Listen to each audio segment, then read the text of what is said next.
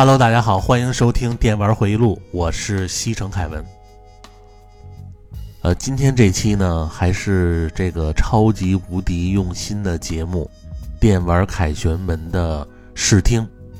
呃，今天呢，给各位试听的就是在 NDS 上的一个神作，这是一个以密室逃脱和推理解谜的文字类型的游戏。主要剧情呢，说的是九个人被抓到一艘巨大的客轮上，进行一场以生命为代价的死亡游戏。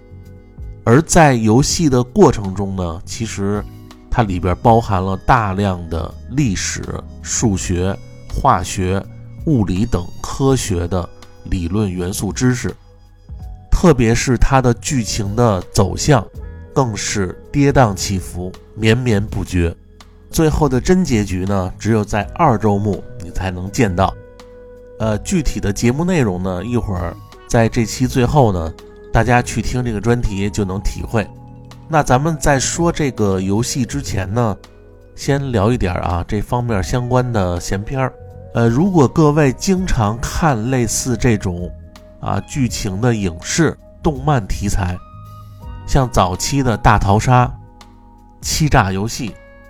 赌博默示录，到后来的这个鱿鱼游戏，还有弥留之国的爱丽丝，呃，其实这些片儿里啊，它都是在这个黑暗的主题下啊，来探讨人性与生命的意义。比鬼更可怕的，往往是人心啊，人性，还有残酷的竞争规则。而我每次看这种题材的时候呢。更能吸引我的是每场比赛，或者是这个场地设计的谜题游戏规则，以及参赛者在短时间内的应对方法。当然，在现实中啊，你可能这个一辈子也遇不到参加这种游戏的机会。但是到后来呢，就有一系列的密室逃脱的主题实体店。我记得大概应该是在一二年左右啊，我就说北京啊，因为外地的我也没去过。因为我平时呢就喜欢玩这种解谜的游戏，所以我就第一时间呢订票，叫上我媳妇儿啊，什么流氓胖子呀，还有一帮呃我媳妇儿的闺蜜啊，就去参加了。那会儿呢，北京最早的密室啊，就是这个纯解谜的密室。谜题呢，都是那种什么对密码啊，或者是利用在各个位置的信息来解这个密码锁。其中玩过一个，我认为做的最好的就是，他那个密室里啊一片漆黑啊，就有一处打下来一点光亮。起初呢是以为它用来给你照亮的，但是其实是用那束光来照射一个类似。彩花玻璃的盘子，然后可以在墙上打出反射的密码信息。我觉得他那个设计的还是不错的。当然，初期的密室难度啊，呃，我认为还是有的。起码他给的时间啊，真的不够完成整个的解密任务。还有一个就是这帮人里啊，没有几个真心的能踏踏实实的在那儿研究密码。啊，你比如像这个流氓学校胖子啊，因为平时呢，他就不爱动这脑子玩这种游戏，进到里边呢，就找一个能坐的地儿坐着啊，过一会儿坐着没劲了，就开始在这个密室里啊翻腾人那个道具，啊，嘲笑人那个道具做的怎么怎么粗糙啊、幼稚啊。反正他的存在啊，在里边也给不了你任何的建议，还直接影响我们解谜的进度。当然我就不一样了啊，这个精通各种这个生化危机啊、寂静岭、神秘岛啊、雷顿教授、极限逃脱，有时候密室里的谜题我一看我都知道他抄的是哪个游戏里的。不过初代的密室啊，因为所有人都是第一次玩，感觉还是挺好的。然后随着密室他做的人呢越来越多，有很多这个主题密室呢就开始学这个国外的那些机械密室，比如你一进啊就能看到有大量的齿轮啊、什么电机呀、还有各种的机关。其实这个第二代密室呢，有的和那些游戏或者影视剧里边确实都差不多。你那一踩，哐，这个暗门就开了。然后里边它还用了很多这个灯光啊来做渲染。那段时间啊，我觉得应该是密室游戏啊最鼎盛的时期。不过在北京啊，他们好多做的那个密室啊，都是以这个中式、古装题材的特别多。啊，那种西式的啊，什么洋馆啊那种比较少，可能是这个中式的啊，这个道具比较好弄。嗯，到后来差不多一七年左右啊，就有那种 NPC 的密室啊开始出现。这个 NPC 的主要目的呢，就是为了带你快速的进入这个剧情。然后我每次呢，都喜欢玩那种啊，就是闹鬼的密室。像那种中式啊地府的密室，你就在那个棺材旁边啊看那个剧情任务的时候，突然下边会出来一个 NPC 摸你，就那感觉啊就能一下通你全身任何的地方，比如说你鼻子不通气儿啊，就这一下啊什么都好了。但是这种吓唬人的啊，他们那帮怂人啊都不敢玩，我周围的朋友都是那种胆小如鼠的。他们宁愿在一个地儿喝点酒，玩这个狼人杀，都没人去这种地儿花钱受罪。呃，再后来他就过渡到这个沉浸式的密室逃脱。其实我觉得那种，呃，有点不像密室，有点像演话剧，还不如之前那种啊简单粗暴的那种比较好。而且密室它这个剧情啊设计的这个年龄程度偏低。后来就不怎么爱去了，但是不管你选择哪种密室，最重要的，我觉得就是你选择的和你一块去的人，一定要喜欢这个才行，不然整个这个过程啊，绝对是影响你各种的游戏体验。啊，那今天就简单的聊一聊啊，我玩密室逃脱的一点经历。那咱们今天这闲篇呢，先说这么多。呃，最后呢，感谢一下上两期打赏的听友。呃，首先感谢这个可可味女王啊，二阶堂丸子吃土豆泥的魔法师，Mr H Y 的红包。然后是奶骑士四七八幺七五三八老马的司机，还有群友安迪的大红包。最后是听友程 C 寿的超大型红包。感谢以上听友的支持啊！下面呢就请各位试听一下电玩凯旋门的新的专题啊，极限拖出九九九的剧情解析。呃，如果大家喜欢，可以去喜马拉雅平台搜索“电玩凯旋门”的节目啊，那个“旋”呢其实是炫耀的“炫”，然后购买收听。呃，这个专题呢马上就说完了。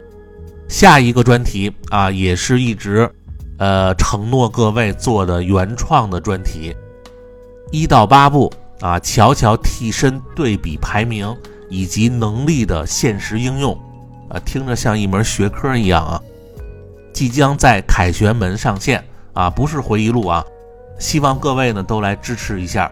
那感谢大家收听本期节目，接下来呢，请试听极限拖出九九九的剧情解析。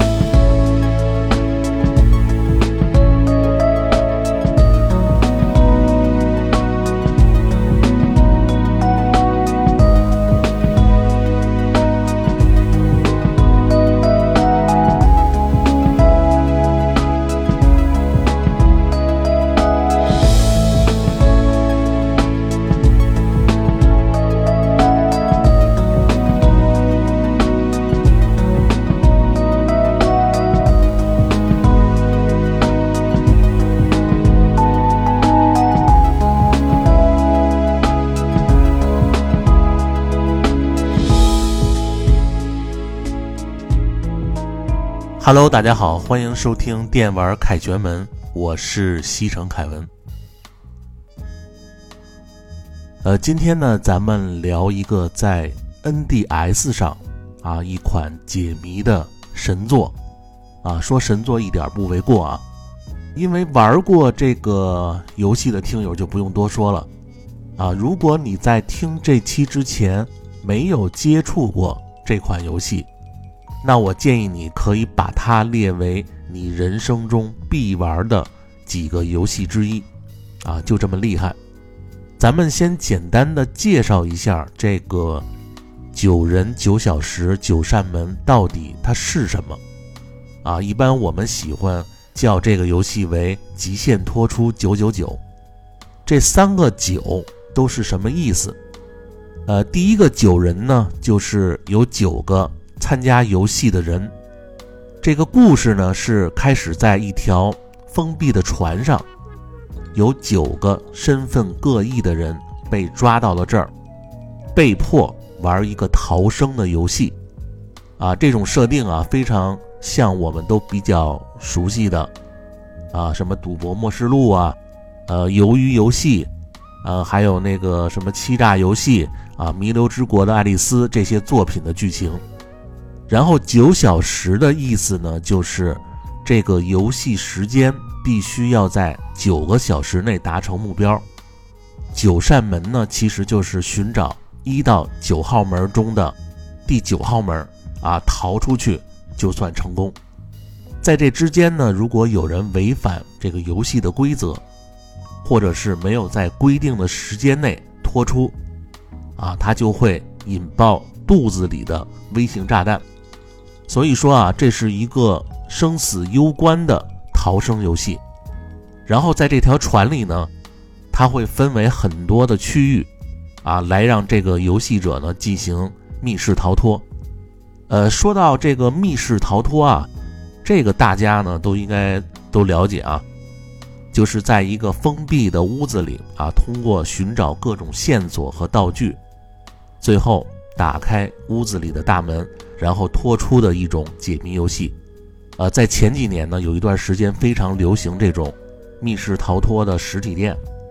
我记得从有这些主题密室的实体店开始啊，我就和流氓学校胖子，还有一帮这个女性朋友，因为你去这种地儿啊，不带女的就没劲。反正只要没事儿的时候啊，就约到一起就玩这个密室逃脱。呃，从一开始那种简单的布局啊，到后来。就是密室圈中啊，各种沉浸式的剧情，激光什么感应机，还有这个金属感应机关，呃，场景呢也做得越来越逼真。但是呢，其实你要是约一大帮人啊，也就是我和一两个啊，真心研究这个解谜步骤的。你像其他人啊，你比如胖子他们都在这个密室里啊，没事就装鬼玩。他们也不解谜，就坐在那儿等现成的。当然，这个密室的话题啊，回头咱们在这个电玩回忆录的节目里啊，有时间再聊。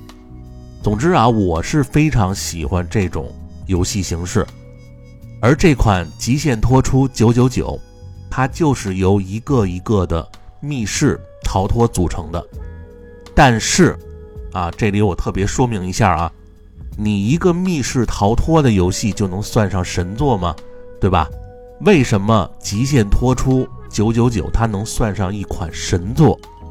这个原因，就是因为这个游戏强就强在它的剧情上，啊，密室逃脱只是它的点缀，真正它的剧情才是精髓。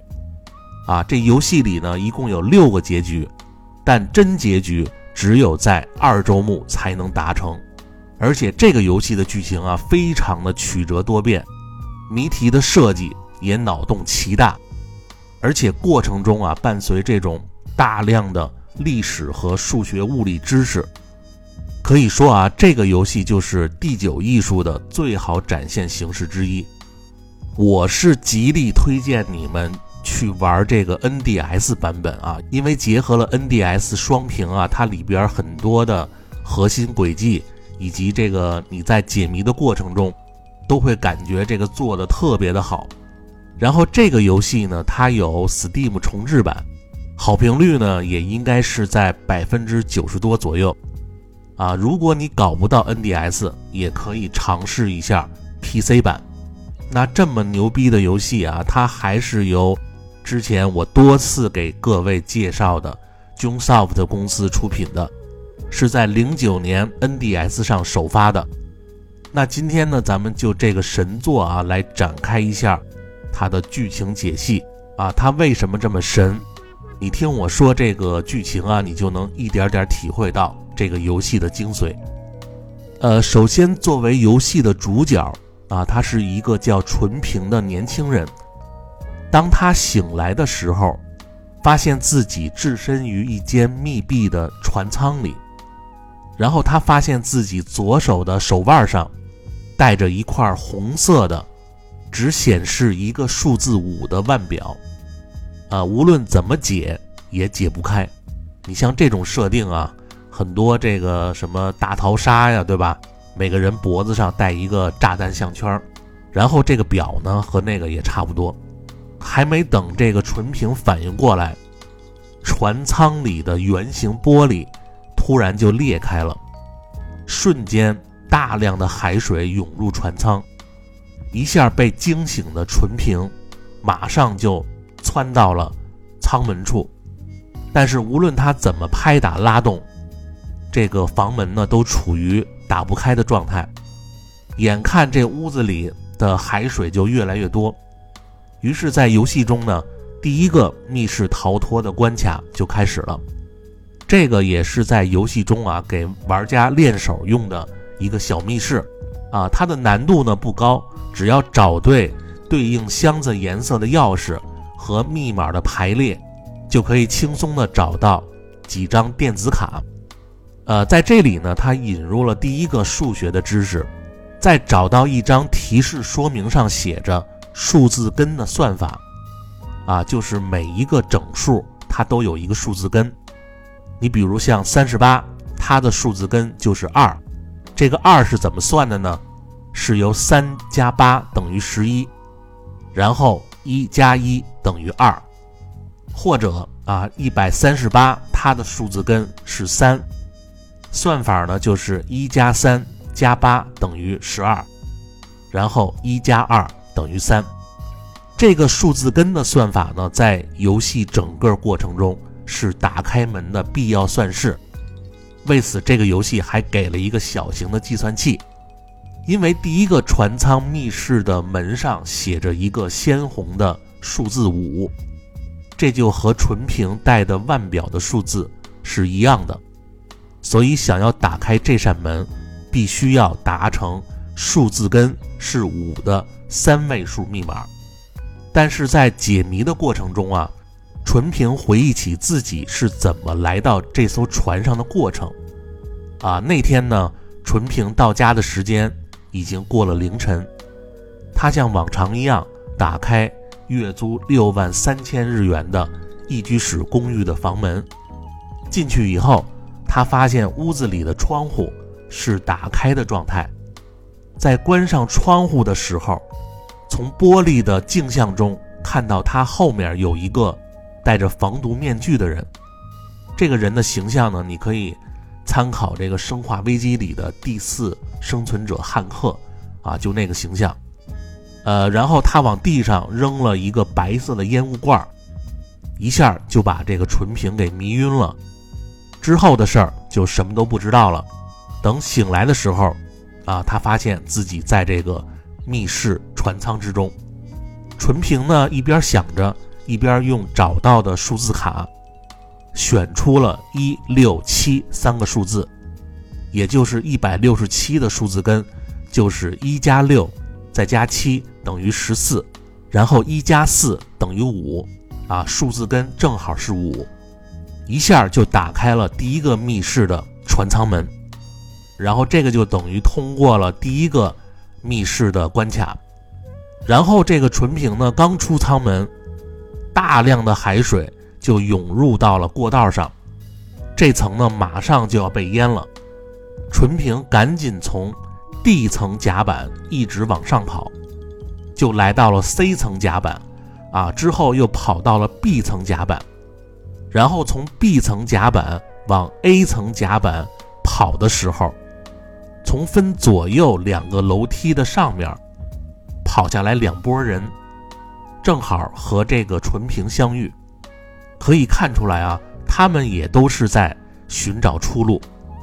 首先从左边楼梯下来的三个人，其中一个呢是有着桃色头发的少女，她旁边呢是一名皮肤白皙啊又瘦又高的美男子，只不过那个人呢就像睡着了一样，紧闭着双眼，然后他身穿着一种类似巴洛克宫廷风格的那种男士外套，呃，有点像啊《碟中谍七》里啊那个女杀手穿的那身。然后男子的旁边呢站着一个上了年纪但是面容精悍的高大男人，他的眼窝深邃，啊，头发花白，神似老年的雄狮，啊，散发着英勇和顽强的气息。然后再看右边楼梯啊，下来四个人，第一个呢是一个舞女打扮的女人，啊，她穿着非常简单的衣服，啊，两个巨大宝箱。让所有玩这个游戏的人啊，第一眼都会瞄向那里。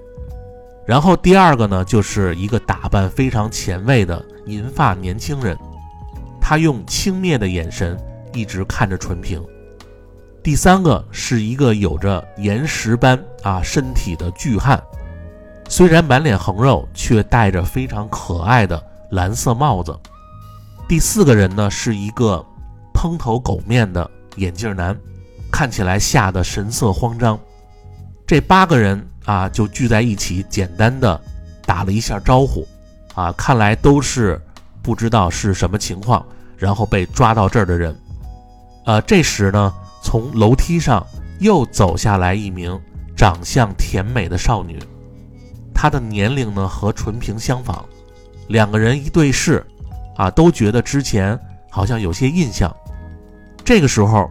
这个船体呢，它被海水卷了一下，发生了巨大的晃动。少女从楼梯上没站稳，就扑倒在纯平的身上。啊，这时纯平才注意到，这个少女原来就是他小学的青梅竹马苍世倩。由于后来他转学离开了以后，就一直失去了联系。没想到过了这么多年，竟在这艘船上相遇。正当所有人都在懵逼状态啊找出口的时候，大厅的广播突然响起来了。一个自称为零的船长要求这九个人玩一个游戏，并且讲述了游戏的规则。在大厅里有两扇写着血红色大字四和五的数字门，通过每个人手上腕表的数字来组成最少三个人。或者最多五个人的小队，当然这个人数啊，它的数字根和门上的数字必须要一样才可以进去，而且规定啊，你打开这扇门必须要有打开的人才能进入，进门的人数必须和组队的人数是一样的。最后呢，就需要在船里找到九号数字门，通过以后。才能逃离这艘船，时间的限制是九个小时。这个林船长说完以后呢，九个人全都呆住了。但是通过短暂的这个整理思绪之后，和刚才检查过的每层甲板的状况，最后得出的结论就是，D 层甲板啊，也就是纯平刚才逃离的那层，已经完全被水淹没了。现在能够探索的范围就是从 C 层甲板一直到 A 层甲板，其他的出入口包括窗户都用厚厚的钢板给封死了。也就是说，所有人必须要按照船长零的指示，从这个四号或者五号数字门通过。于是呢，所有人都议论纷纷。这个时候呢，纯平提议。让在场的各位呢都交换一下简单的基础信息啊，便于之后的互相交流。但是由于很多人呢认为这样会暴露自己真实的身份，而提议用代号来沟通。所以呢，第一个桃色头发的少女，因为手表呢是四号，所以她呢给自己起名叫四叶。那个眯眯眼美男子，他是二号，所以呢叫尼尔斯。这个白发狮王的男人啊，他是一号，所以取名呢为一公。数字八的舞女，她取名为八代。银发少年是三号，取名 Santa。数字七号的巨汉。自己取名呢为赛文，这个名字已经被他这个发小苍世倩叫出来的纯平，他是五号，因为大家都听到他的名字了，所以他就叫纯平，没有代号。然后纯平的发小这个苍世倩，他是六号，他自己取名为子。最后腕表数字九的眼镜男，他不想透露任何的信息。就在这个时候。他拿出了一把刀，锁住了少女四叶的脖子，啊，阴险地看着其他人。那他到底想要干什么？咱们这期呢，时间差不多了，下期呢再继续给各位解析极限拖出九九九的剧情。希望各位继续关注、订阅专辑，五星好评，电玩凯旋门。还有就是继续狂投月票参加抽奖。最后，感谢各位收听本期节目，咱们下期再见，拜拜。